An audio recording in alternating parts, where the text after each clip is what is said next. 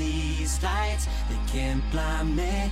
With your love, nobody can drag me. All my life, you stood by me when no one else was ever behind me.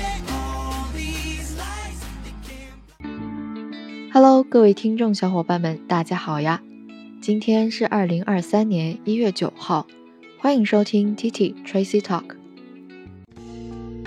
Wants to learn about what's going on in foreign journal or magazine? Let's listen to TT Tracy Talk. 今天我们的 Hidden Topics 关注到的是 RCEP 区域全面经济伙伴关系协定。RCEP 是亚太地区规模最大、最重要的自由贸易协定谈判，达成后将覆盖世界近一半人口和近三分之一的贸易量。成为世界上涵盖人口最多、成员构成最多元、发展最具活力的自由贸易区。一起来看一下今天的文段。The RCEP, the world's largest free trade deal to date, entered into force on January 1st, 2022. It took effect in Indonesia on January 2nd, 2023, further deepening regional cooperation between China and Asian countries. Up to now, it is effective for 14 of its 15 signing members. Under the agreement, more than 90% of trade in goods among approved member states will gradually be tariff free. RCEP 是迄今为止世界上最大的自由贸易协定，于2022年1月1日生效。 该协议于二零二三年一月二日在印尼生效，进一步深化了中国与东盟国家的区域合作。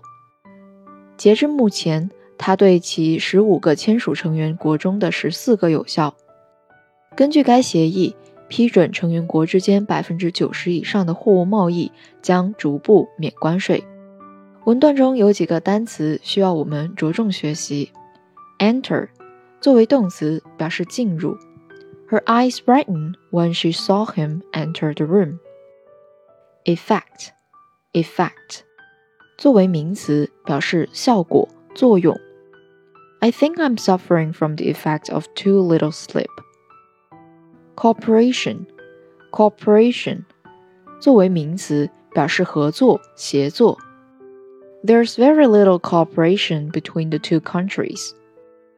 Sign, sign 作为动词表示签名。He signed his name at the end of the letter.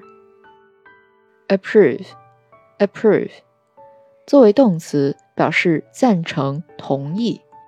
He doesn't approve of smoking.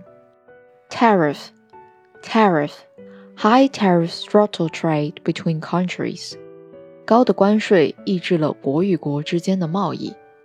公众号 Tracy 崔小溪文章当中有详细的发音技巧指导。接下来我们进行慢速朗读，一起来开口试试吧。The RCEP, the world's largest free trade deal to date, entered into force on January 1st, 2022. It took effect in Indonesia on January 2nd, 2023 further deepening regional cooperation between China and ASEAN countries. Up to now, it is effective for 14 of its 15 signing members. Under the agreement, more than 90% of trade in goods among approved member states will gradually be tariff free. 好了，本期节目就到这里结束了。 微信搜索 Tracy 崔小溪，点击菜单播客专栏就能获取文字版笔记。Stay tuned。还没有听过瘾吗？想要继续收听精彩的内容吗？记得 subscribe 订阅我们的频道，时刻留意更新哦。This podcast is from TT Tracy Talk.